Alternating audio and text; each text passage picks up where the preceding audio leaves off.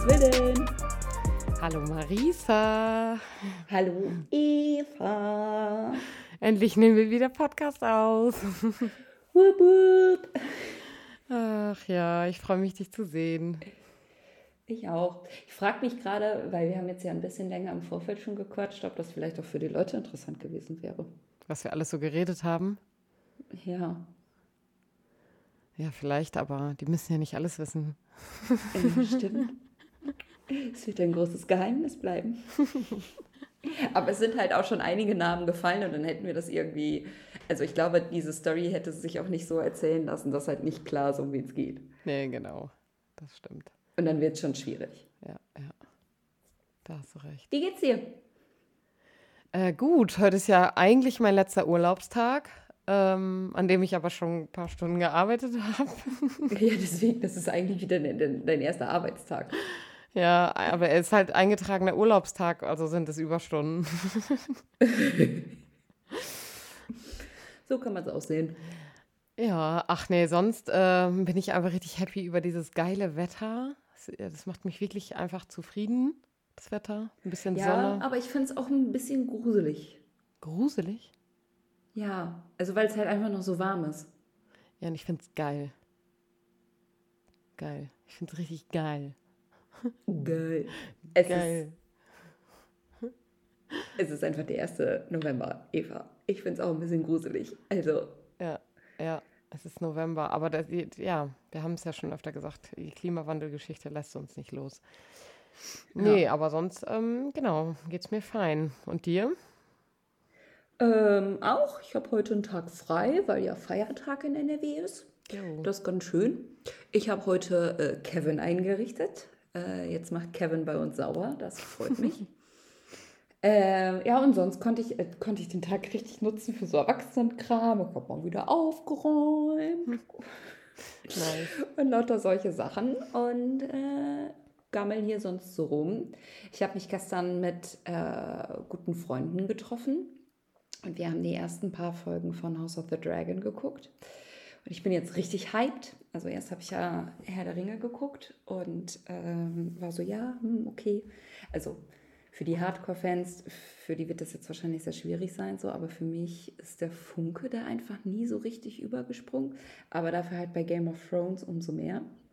Und jetzt gucken wir House of the Dragon und bin richtig hyped und gucke mir schon den ganzen Tag irgendwie äh, von äh, so zwei YouTube-Nerds die Folgenbesprechungen an, die halt länger gehen als die eigentliche Folge. Und äh, wusel dabei so die ganze Zeit in der Wohnung hin und her. Und äh, ist ein schöner Tag. Also House of Du the so Dragons. Kopf. Ja, ist natürlich, also als wäre das jetzt sowas, was, was alle kennen müssten. Mir sagt das zum Beispiel gar Ja, nichts. schon. Nichts, noch nie gehört vorher. Nur weil du es heute einmal gesagt hast. Oh mein Gott, Eva, das ist die Spin-off, ja, Serie. Äh, Spin-off weiß ich nicht. Also es erzählt halt die, äh, einer der vielen, vielen, vielen, vielen Vorgeschichten von äh, Game of Thrones.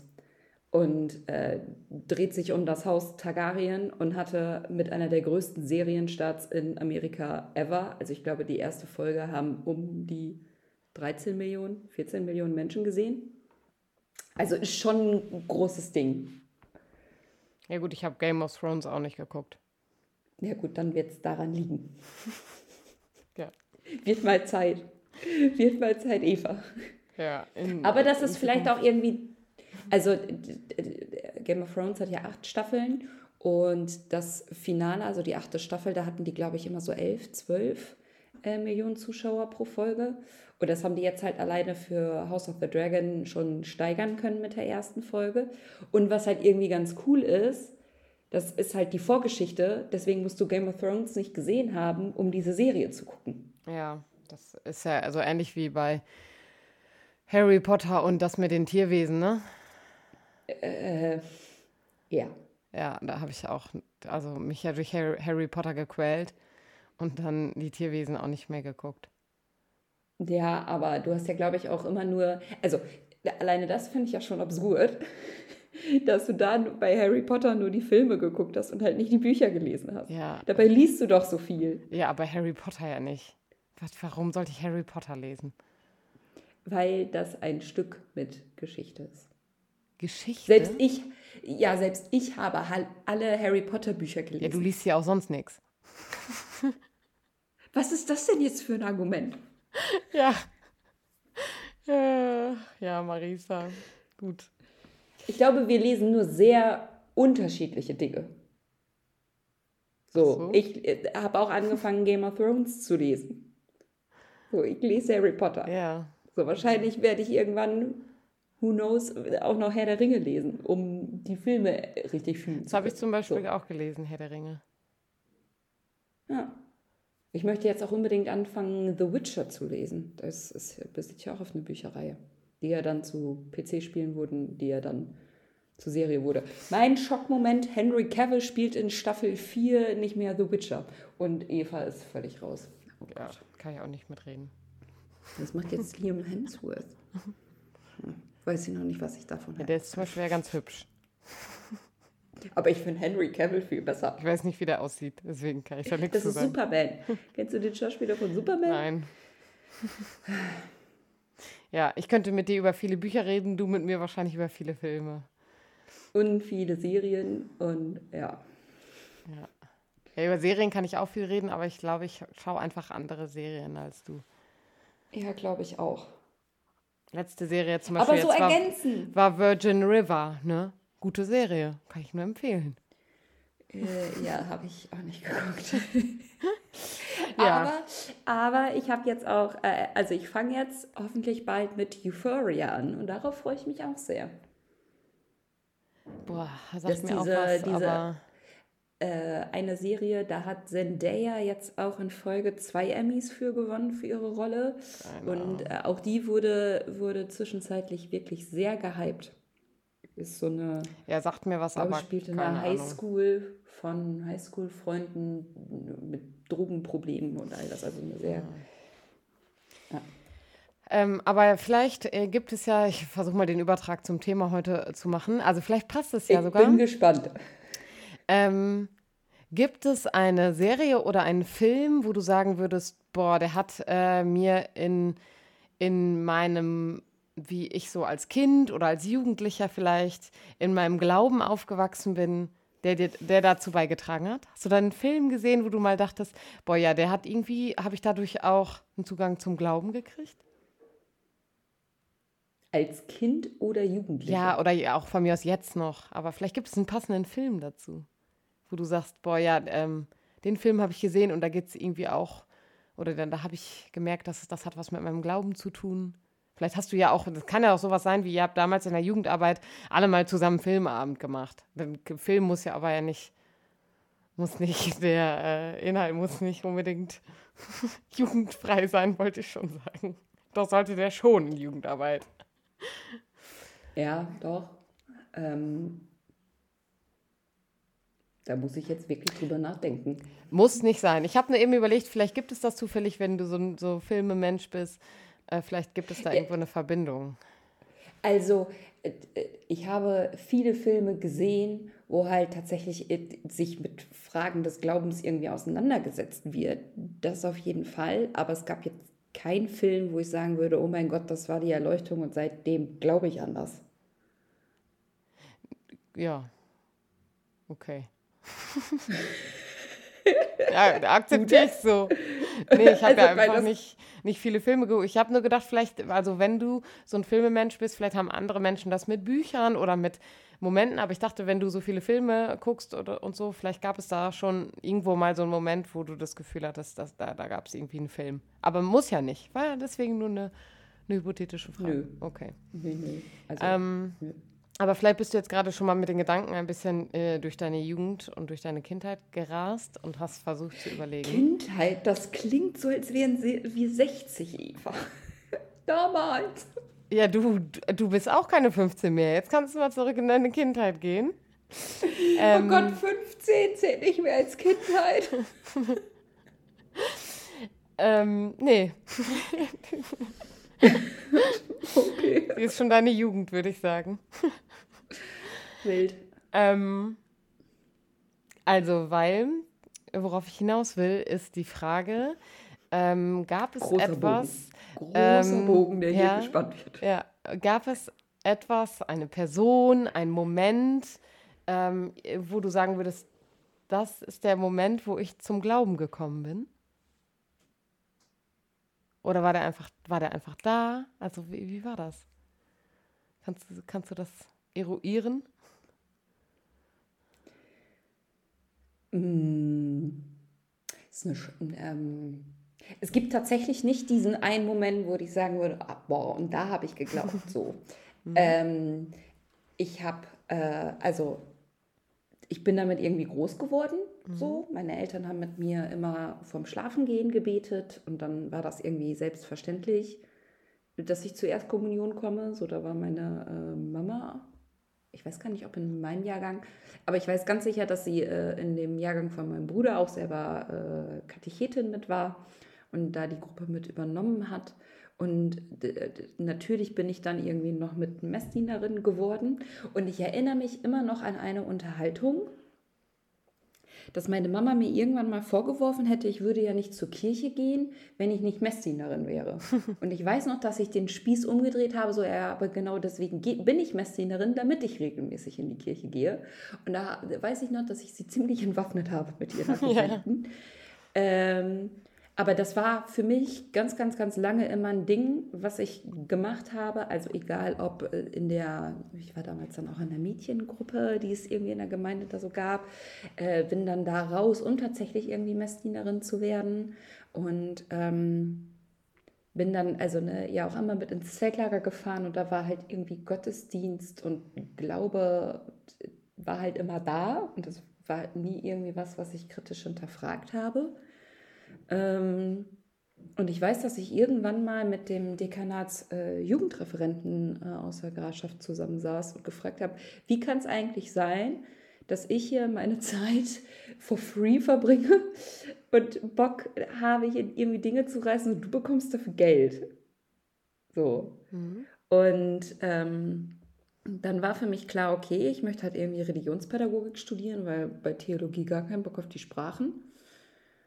Und ich erinnere mich immer noch an äh, Bangkok, an so einer christlichen Convention, an der wir während meines Freiwilligendienstes teilgenommen haben, wo ich mich noch nie so fehl am Platz gefühlt habe wie da, wo dann für mich einfach durch dieses krasse Gegenteil halt irgendwie klar war, nee, Mann, katholisch sein ist irgendwie doch schon das Richtige für mich. Mhm.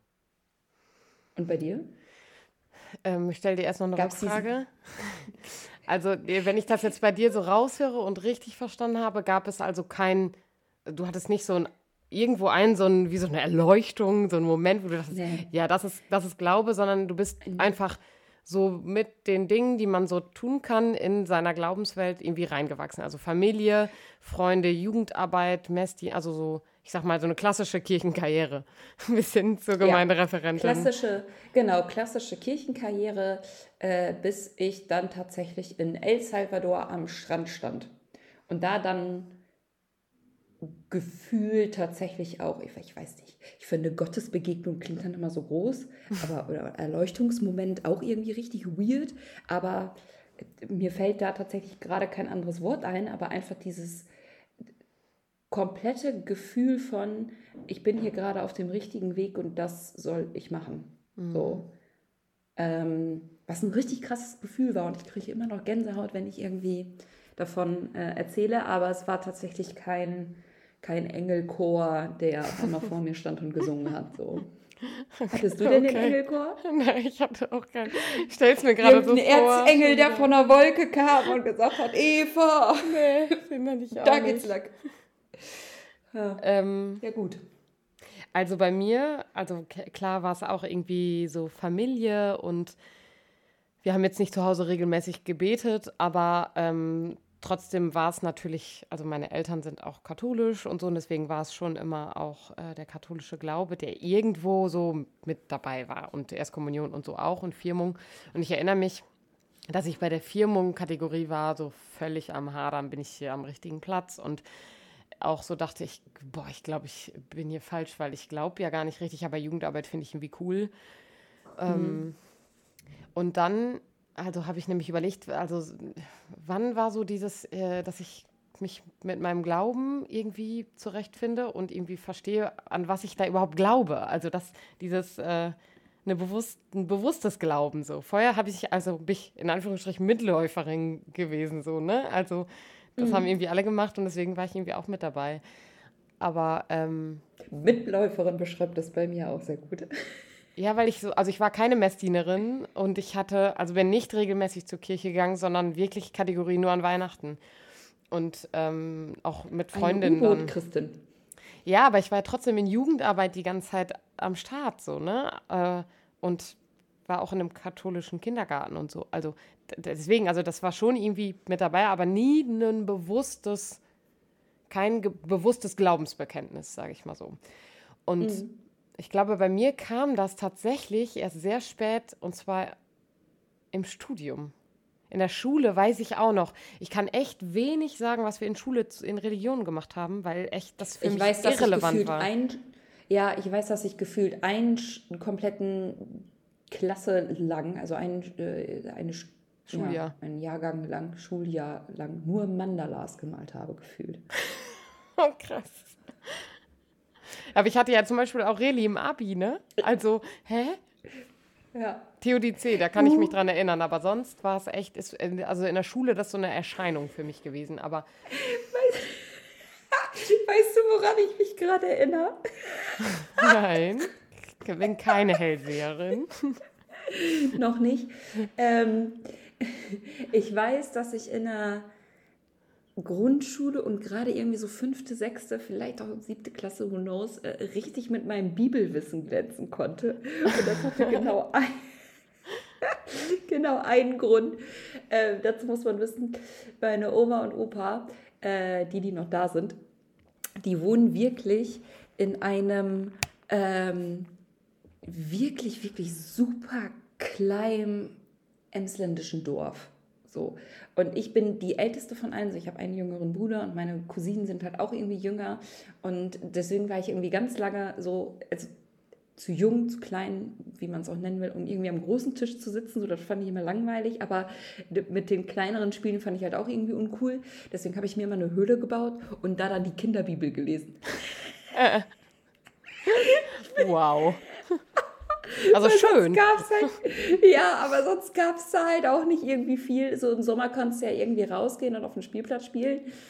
Aber im Winter saß ich da wirklich, okay, was mache ich so? Dann Kassette hören durfte ich dann irgendwie nicht, weil das hat dann die Älteren gestört. So, und dann war das einzige Buch, was quasi da war, die Kinderbibel. Auch irgendwie, also irgendwie ja schön, aber auch krass, dass du deswegen mit Bibelwissen glänzen konntest. Ja. Aus so einer Situation heraus. Also ja, gut. Ähm, ja, cool. auch, auch gut, ne? Ja. Ja, aber deswegen, also bei mir war es echt irgendwie dann das Studium, wo ich erst so angefangen habe, mich bewusst mit meinem Glauben auseinanderzusetzen. Also was, was glaube ich überhaupt? Und was irgendwie auch nicht. Also deswegen, bei ganz vielen Sachen, so merke ich halt, dass ich da so voll wenig Kirchenerfahrungen drin habe und deswegen also mhm. voll, von voll weit weg drauf gucke. Also wenn wir in Ankum jetzt im Kirchenjahr ähm, in, den, in, den, letzten drei Jahren irgendwelche Sachen hatten, habe ich ganz oft gesagt, äh, was feiern wir an diesem Fest? Was passiert hier? Weil das lernst du ja auch im Studium nicht, ne? Und ich da so gar keine, gar keine Erfahrungen drin habe in ganz vielen so religiösen Festen und so. Naja. Ich habe ich hab eine Rückfrage. Ja. Ähm, ist, war denn dann dieses, äh, ich setze mich mit meinem Glauben auseinander, weil für mich klingt Studium dann ja gleich direkt so richtig rational. Also war das tatsächlich dann schon, als du in Münster warst, wo du dich so bewusst damit auseinandergesetzt hast? Das ist erstmal meine erste Frage. War das das Studium in Münster, also wo du schon Theologie studiert hast? Also ich würde sagen, ich habe angefangen hier in dem, in dem Religionsstudium hier in Osnabrück. Also hier habe ich ja auch schon ja. Theologie studiert quasi. Ja, ähm, Genau, Weil ich dachte, das wäre ein richtig weirder Schritt gewesen, zu sagen, ich studiere jetzt Theologie, aber ich habe mit Glauben nichts am Hut. So. Also, äh, jein. Also, ich habe mich damit angefangen auseinanderzusetzen und ich war mir nicht sicher, an was, an was genau glaube ich. Also, wie, was für ein, ja, weiß ich nicht, was für ein Gottesbild habe ich eigentlich? Und ähm, was, was, was ist Glaube für mich? Und ich würde sagen, das habe hab ich bis heute nicht abgeschlossen, aber es hatte ich zumindest noch nicht so weit für mich verstanden, als ich dieses, diesen Studiengang gewechselt habe. Aber ich habe gemerkt, das ist was, womit ich mich weiter auseinandersetzen will, was ich studieren will. Und deswegen bin ich in das Studium gewechselt. Spannend. Ähm, und also äh, zweiter Teil der Frage, die eigentlich eine zweite Frage ist. Ähm, weil Studium klingt für mich wahnsinnig rational und sehr viel denkend und also, also ich glaube auch, also es ist ja eigentlich, also christlicher oder zumindest katholischer Glaube ist ja auch wirklich sehr rational und so. Und wann, also kam da dann für dich irgendwann Emotionen dazu? Weil ich finde, Glaube ist, also ist für mich auch was wahnsinnig Emotionales. Genau, ich würde nicht sagen, Hast dass das auch? Glaube rational ist. Äh, ähm, also zumindest das, was im Theologiestudium mit behandelt wird. Ähm, boah, ja, und ich würde sagen, ich habe im Theolo Theologiestudium unterschiedliche Erfahrungen gemacht. Also Momente, wo, ähm, weiß ich nicht, meinetwegen im Alten Testament irgendwas besprochen wurde und ich gemerkt habe, krass, das wirft mein ganzes Bibel-Know-how über den Haufen, so, weil ich habe das immer anders verstanden. Ich habe anders mhm. So, was an, also dieses Hinterfragen und das daran zweifeln. Und das ist für mich eine emotionale Ebene. Also an was habe ich eigentlich da die ganze Zeit geglaubt und ähm, an was glaube ich hier eigentlich, wenn das nicht stimmt, mhm. was da steht. Also wenn mein Professor mir gerade gesagt hat, das ist völliger Quatsch. so.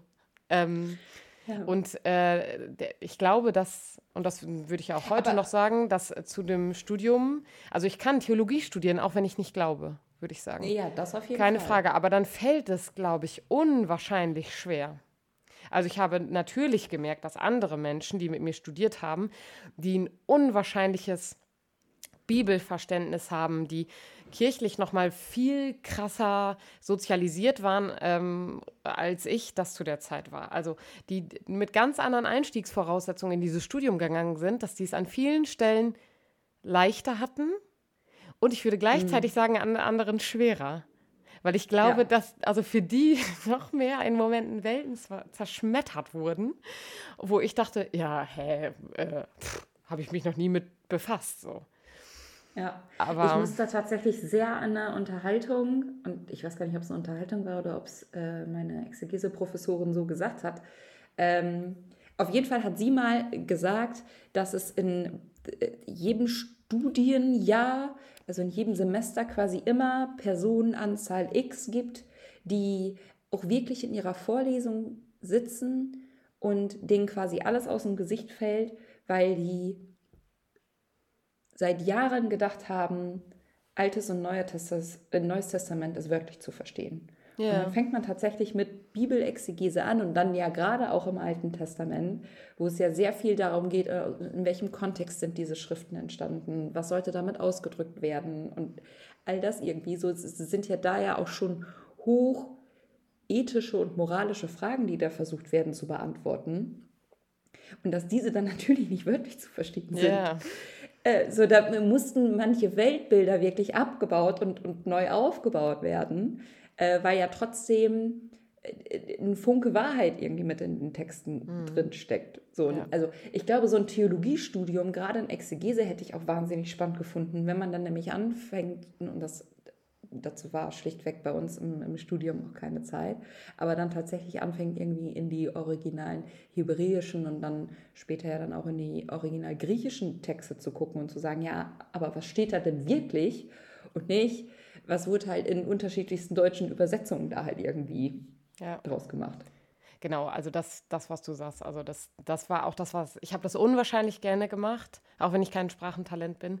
So, ich habe das gerne gemacht, ich habe auch gerne Griechisch gelernt, so aber genau, das sind viele Momente im Studium gewesen, wo ich mich echt, also wo ich echt viel lernen musste, weil mir dafür auch der, das Background-Wissen zum Teil fehlte.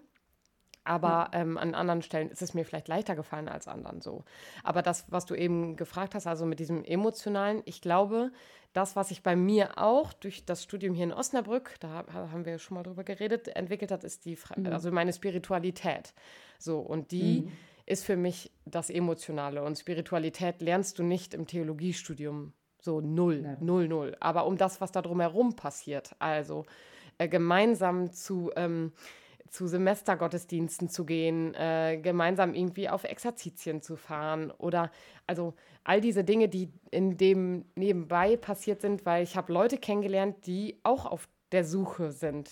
So, und das ist ja. ja. das, was wir heute auch immer noch erleben, auch in Jugendarbeit und in Firmenkatechese und bei Fahrten nach Rom. Also Menschen, die gemeinsam auf der Suche nach etwas sind. Und ich würde sagen, die Menschen habe ich in der Jugendarbeit gehabt, aber auf einer anderen Ebene. Und auf der tiefen theologischen und spirituellen Ebene habe ich die im Studium kennengelernt. Ja, aber das geht mir tatsächlich ähnlich. Ähm, also bei angewandter Theologie, äh, Religionspädagogik, wie auch immer, da wohnt man ja das erste Jahr, ich weiß gar nicht, ob das jetzt immer noch so ist, aber wir mussten damals alle zusammen Stimmt. ein Jahr lang in diesem äh, Studentenwohnheim im Pauluskolleg wohnen. Wie viele wohnen da eigentlich? Also wie viel die da Platz haben oder wie viel da aktuell wie, wohnen? Wie viel die Platz hätten? ich glaube irgendwie für 50. Ah, krass. 55 ja. okay. Personen. Also mhm. äh, drei voll ausgebaute Flure quasi, also ja, mit mhm. Menschen, die sich irgendwie eine, eine Küche teilen. Und ich war ganz oben und das ist dann so ein halber Flur. Ja. Ja. Und ähm, Ne, das war nicht immer einfach, das wollte ich sagen. Aber gerade die Momente von, man feiert äh, dienstagsabends zusammen einen Gottesdienst oder eine Messe und äh, es singen wirklich, ich glaube, bei mir waren es um die 30 Personen aus voller Brunst irgendwie die Lieder mit. Äh, das bekommt ja nochmal eine ganz andere Dynamik und da denkt man, ja, genau, so. Mhm. Deswegen so. Ne, das macht halt einfach viel, viel, viel mehr Spaß, als wenn man dann ich weiß nicht, im Praktikum dann irgendwie sitzt zu Aschermittwoch, äh, morgens um neun an einem Plattenmittwoch, hat ja auch keiner der ja. Menschen, die normal arbeiten, Zeit. So dementsprechend sitzen da, können da eigentlich auch nur schon RentnerInnen irgendwie sitzen.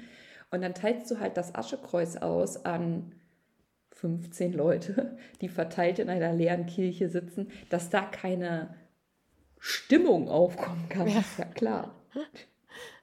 Ja, ja, das ist, das ist, also da kommt mir gerade nämlich auch in den Kopf, also diese Frage nach, was heißt eigentlich Gottesdienst feiern? Also, so, das ist, ich verstehe Feiern anders dann. Also genau wie du das gerade sagst, also in Gemein eine Gemeinschaft zu erleben und zu feiern, also gemeinsam zu singen und dann das mit irgendwie, ich sag mal, Gleichgesinnten zu tun, weil alle mit demselben Fokus irgendwie unterwegs sind, das macht ja was mit einem.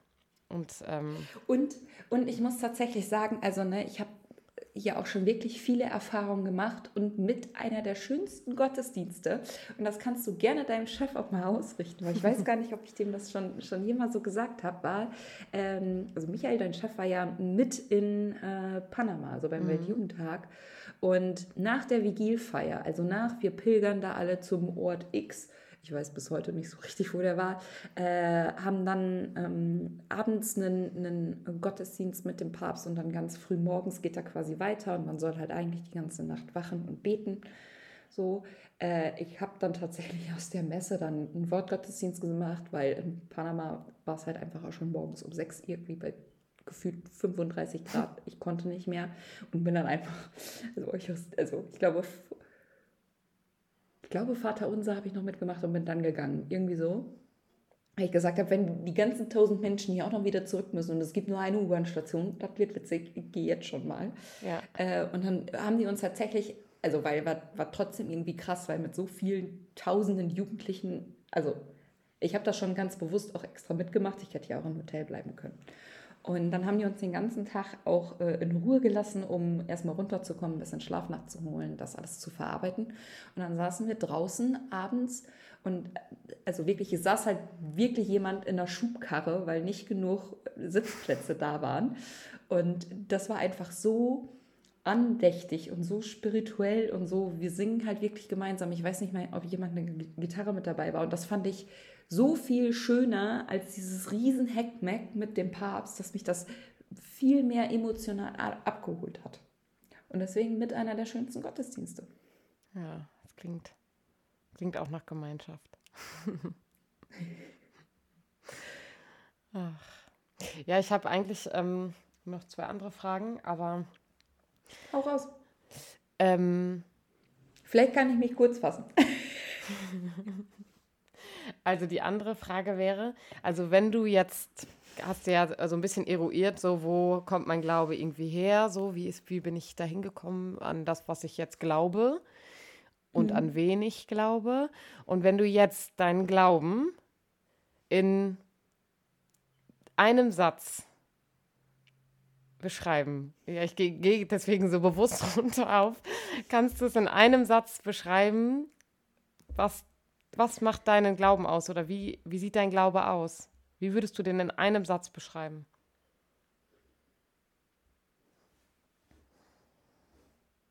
Er dürfte es auch, also wenn es nicht anders geht, sind auch zwei Sätze erlaubt, aber. Ähm. Ja, mein Problem ist gerade, ich habe ganz viele Schlagwörter im Kopf. Dann nenn nur Schlagwörter, gehen auch. Die müssen keinen Satzzusammenhang ergeben, wenn dir das erleichtert. Kannst du einfach ein paar Wörter nennen. Ja, ich brabbel jetzt einfach vor mich hin und wir gucken, was daraus wird. Ja. Ähm, ich bin auf deine Wörter gespannt.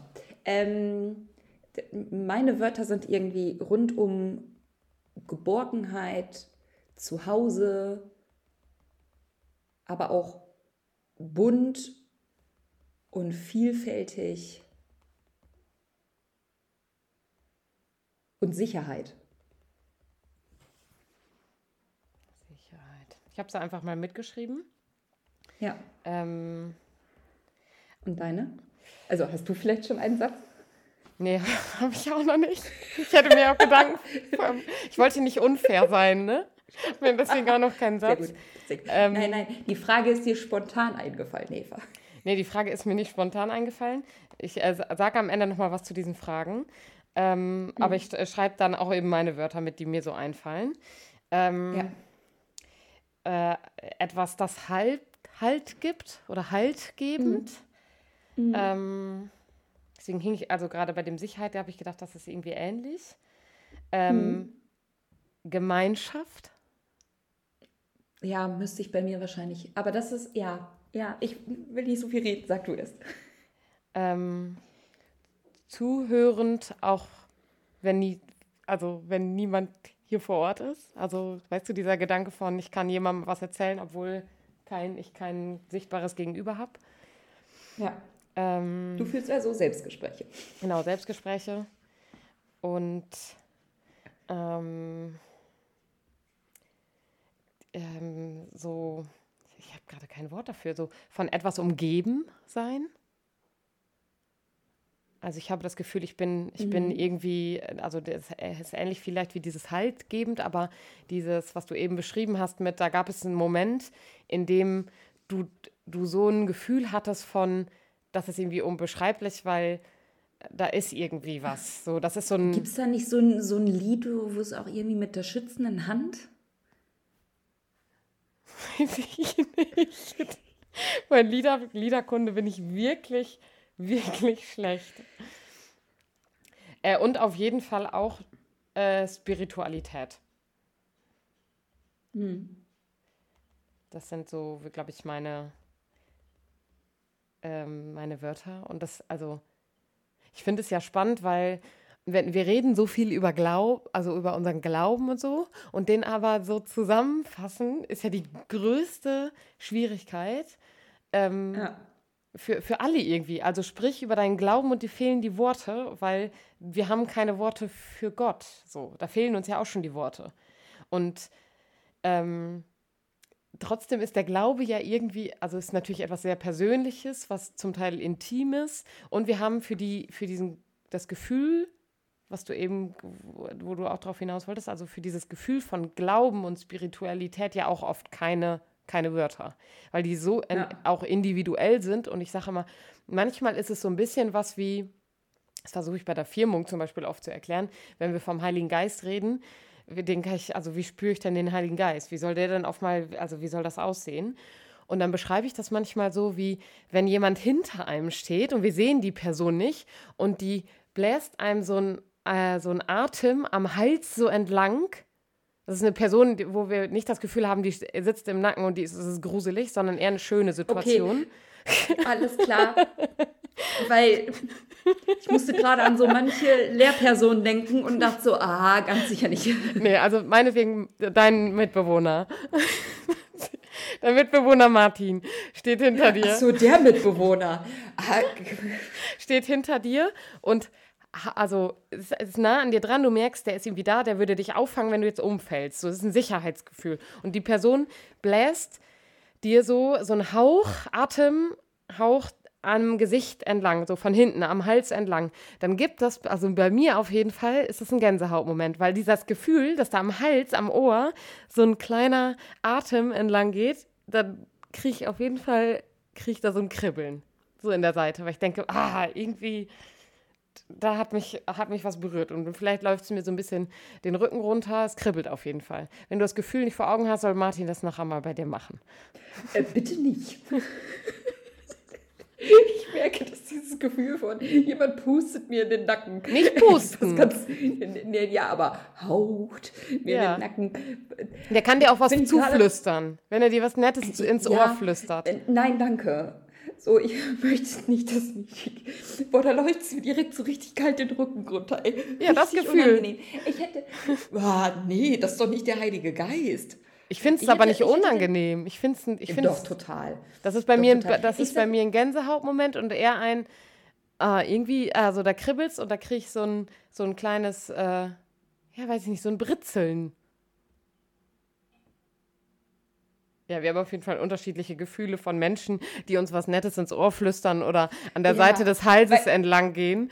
Ist, bei mir ist es eher ein, eher ein schönes Gefühl und es kann kitzeln, und es kann aber auch so, ein, so einen kleinen Gänsehautmoment auslösen.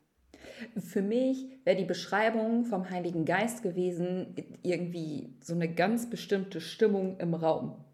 So wenn mehrere Menschen gleichzeitig von ein und derselben Sache oder vielleicht auch durch unterschiedliche Sachen irgendwie emotional berührt sind. Also das kennt man nicht. Also bei Konzerten kann das für mich zum Beispiel der Fall Aber sein. Aber was ist das Gefühl? Das ist ja keine Gefühlsbeschreibung. Wie fühlt sich das an? Ja, aber die, äh, das ist es ja, diese, diese. Es gibt tausend dieses, Gefühle, die du beschreiben kannst. Es, es, also. Das ja, ist aber kein genau Gefühl. das meine ich doch von, von wir sind alle gleich ergriffen. Das ist kein Gefühl. Finde ich schon. Also du, dein Ergriffensein. Also es kann ich ja auch sein, wenn ich. Genau, aber, aber nicht nur ich alleine bin für mich begriff, ergriffen, begriffen sondern wir alle zusammen sind ergriffen. Also wenn du allein im Raum bist, kannst du den Glauben nicht spüren. Doch natürlich kann ich auch da den Heiligen Geist dann spüren. Also für mich geht es gerade, beschreibe den Heiligen Geist. Und da würde ich nicht beschreiben, dass das ist irgendjemand, der mir komisch in meinen Nacken atmet. Ist ja auch nicht irgendjemand. ja, okay. Eine Person, die dich im besten Falle liebt. Und die du auch liebst, hoffentlich. Aber genau, das, das ist es ja. Also ne, es braucht ja irgendwie eine konkrete Beschreibung und es fällt schwer und das erleben Menschen einfach unterschiedlich, weil Gefühle unterschiedlich sind und das irgendwie in Worte zu fassen, das merken wir hier, hier bei uns schon, ist irgendwie sehr unterschiedlich, weil wir und, und äh, Gefühle unterschiedlich wahrnehmen und Gefühle zu benennen ist ja auch schon eine Herausforderung. So ähm, und ja, das weil, dann irgendwie weil versuch noch mal zu beschreiben, wie sich Liebe anfühlt, so. Ja, halt wie Liebe. Ja, schön. ist halt schön, ne? ja. Das ist dann so warm, so ums Herz, weißt du? oh. ja. Ist halt Liebe, ne? Voll gut. Ja, Liebe halt, Liebesgefühl. Ja. Aber ich finde das mega spannend. Vielleicht können wir das auch irgendwann mal in den nächsten Folgen machen. Tatsächlich für uns zu versuchen, Gott, also die Trinität zu charakterisieren. So, weil wenn, ja. wir, wenn wir alleine schon Fertig. beim Heiligen Geist ja. so auseinandergehen. Heiliger Geist. Ähm, ja, ja, lass uns das mal. Wir können ja mal eine Hausaufgabe an uns mitnehmen. Ja. Okay, ja, gut. Ja, dann lassen Aber wir das jetzt mit wilden, wilden Nackenhauch und. Ähm, okay, und gut. wir haben alle das gleiche Gefühl. Ja. Aber mich würde es halt auch wahnsinnig interessieren, ob die Menschen, die uns zuhören, da können die uns ja auch gerne schreiben, ob die vielleicht so Erleuchtungsmomente hatten. Ähm, und vielleicht auch, wie die den Heiligen Geist beschreiben würden. Das würde Ja. mich wirklich interessieren. Und das könnten wir dann ja auch äh, in der nächsten Folge erzählen. Jo. Ja. Ja, Marisa, dann nächstes Mal auf die Trinität. Und ähm, bis bald. Bis bald. Tschüss.